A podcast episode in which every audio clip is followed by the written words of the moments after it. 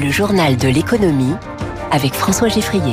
L'économie au scanner de Radio Classique, trois titres. LVMH annonce des résultats records et assoit encore sa position de leader mondial du luxe. La prudence de la Banque Centrale Européenne sur la baisse future des taux d'intérêt. Et puis le nouveau président de l'UDP avec nous dans ce journal. Les artisans et petits commerçants, petits chefs d'entreprise, eux aussi demandent de la simplification comme les agriculteurs.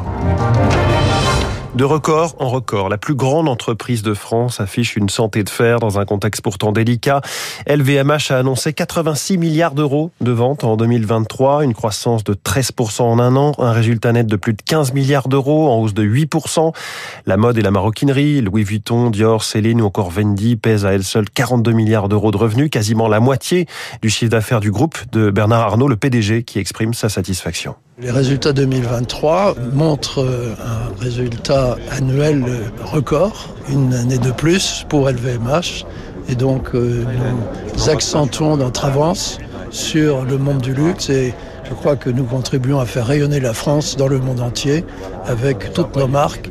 Et nous sommes très fiers d'être le premier recruteur en France dans les plus de 100 sites que nous avons en France. Est-ce que vous espérez reproduire ces records l'année prochaine malgré la conjoncture?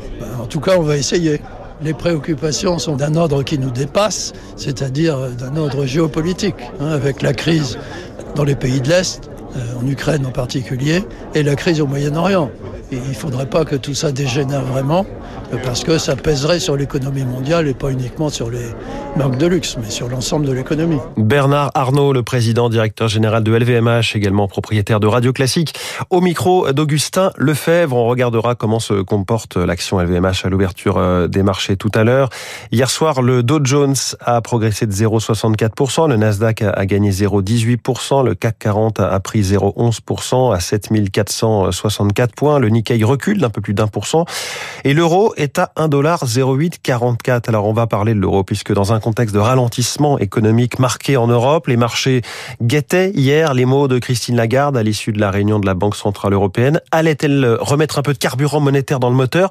Eh bien, Éric Mauban, la présidente de la BCE, a plutôt douché tout espoir de baisse rapide de ses taux.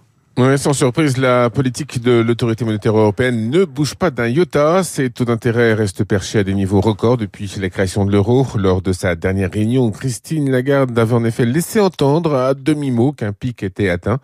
Aussitôt, les investisseurs en ont déduit une prochaine inversion de tendance, une promesse d'une politique de crédit plus clémente. Hier, la présidente de la BCE a tenu à rappeler que les taux seraient maintenus à ce niveau pour une durée suffisamment longue afin de faire redescendre l'inflation vers l'objectif de 2%. Un rappel qui n'est pas de nature à inquiéter les marchés. Au début de l'année, François Villeroy de Gallo, gouverneur de la Banque de France, a estimé que la BCE devrait commencer à baisser ses taux cette année, mais sans obstination ni précipitation. Les investisseurs vont donc devoir se montrer patients. Euh, Éric Mauban en direct. Les agriculteurs attendent des réponses du gouvernement aujourd'hui avec le déplacement du Premier ministre Gabriel Attal en Haute-Garonne. Réponse sur les normes, les taxes, l'écologie. Les agriculteurs, mais aussi tous les petits patrons. On en parlait en début de semaine avec François Asselin de la CPME. Il y a également l'UDP. Bonjour Michel Picon. Bonjour. Vous êtes le tout nouveau président de l'UDP qui représente les artisans, les commerçants, les professions libérales.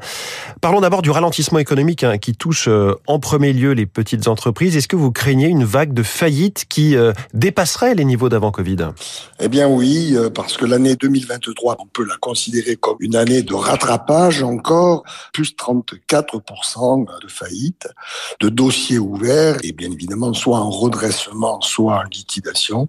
Et ça touche aussi les toutes petites entreprises. C'est le fait certainement euh, du PGE, même si des dispositions viennent d'être prises en fin d'année, en tout cas ce remboursement a mis en difficulté tout au long de l'année des entreprises et puis aussi euh, les reports de charges qui, même s'ils ont été étalés par l'URSSAF, eh ben, il faut payer. C'est un peu le, le, mur de vérité euh, qui arrive. Alors pour 2024, eh bien oui, nous sommes toujours inquiets. Il y a un certain nombre de secteurs, la construction, le commerce de vêtements, l'hôtellerie, restauration, dont on voit aussi une augmentation considérable des défaillances. Et puis là, il va y avoir la hausse des prix de l'électricité dans à peine une semaine. Est-ce que c'est trop tôt, trop brutal ou est-ce que c'est légitime? Nos entreprises y étaient un peu préparé. Et donc, euh, on savait que les aides qui étaient euh, données allaient s'arrêter. Donc beaucoup d'entreprises se sont préparées à ça. Certaines ont pu répercuter dans leurs prix, mais c'est pas toutes le cas. Mais celles qui sont déjà affectées par d'autres problématiques telles qu'on les a évoquées tout à l'heure, elles vont subir des difficultés euh, supplémentaires, bien évidemment. Cette augmentation de l'électricité, je pense notamment dans tous les commerces alimentaires, les boulangeries, euh, toutes les entreprises qui ont une consommation d'électricité forte dans leur production vont se retrouver euh, avec des difficultés euh, complémentaires. Oui, euh, c'est c'est un véritable souci sur lequel on est très attentif. Alors je le disais, tout le monde réclame de la simplification ces jours-ci, les agriculteurs, les PME. Quelles sont vos propositions? Alors la simplification, c'est un serpent de mer qui revient régulièrement, mais les dossiers sont sur la table. Hein. Nous souffrons de la multiplication et empilement des réglementations et des normes qui oublient nos petites entreprises, que ce soit dans le bâtiment avec la prime rénov où ça change tout le temps, où c'est de manière à écarter euh, nos petites entreprises artisanales du bâtiment, la transition environnementale et écologique qui n'est contestée par personne, mais qui se fait euh, trop souvent euh, à marche forcée.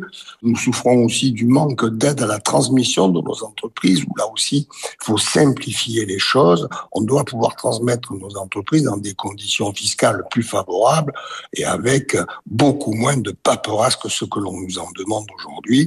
Et puis enfin, la simplification du contrat de travail avec nos salariés, euh, qui reste quand même d'une complexité sans nom. Oui, c'est des sujets de simplification euh, qui s'imposent. Hum. Merci beaucoup Michel Picon, nouveau patron de l'UDP, invité du journal de l'économie de Radio Classique. Et puis, euh, comme toutes les deux semaines, je vous recommande, pour vous distraire ce week-end, le dernier épisode du podcast Secret de dirigeant. Vous allez y découvrir cette semaine ce que fait un producteur de cinéma, comment il choisit les projets, quel est son rôle de la naissance jusqu'au succès d'un film? Toutes ces questions, Céline Cajoulis les a posées à Dimitri Rassam, qui a produit entre autres le film Le Prénom, mais aussi Les Trois Mousquetaires, qui ont réuni euh, en 2023 plus de 6 millions de personnes en salle en France. Dans cet extrait, euh, il va parler de l'importance pour un chef d'entreprise de se préserver pour construire euh, une carrière longue et de ce qu'il faut faire pour être utile aux gens avec lesquels on travaille. On est dans un moment assez intéressant d'ailleurs, ce point de vue-là, sur le fait de s'autoriser à réfléchir à ce que c'est que la charge mentale dans le couple, dans la famille. Et je pense que pour les entrepreneurs, c'est euh, important d'aborder le marathon qu'est la gestion euh, d'une entreprise en ayant euh, une forme d'hygiène, que ce soit physique ou mentale. Accompagner les talents, il faut une certaine capacité à, absorber, à accueillir leurs doutes, à les renforcer là où il faut les renforcer. Savoir à un moment prendre un peu de temps pour soi sur le fait d'entretenir sa curiosité intellectuelle et sa forme, que ce soit sa forme mentale ou sa forme physique, ça compte Extrait du dernier épisode de Secret de dirigeant avec le producteur de cinéma Dimitri Rassam au micro de Céline Cajoulis. Podcast à retrouver sur l'appli Radio Classique.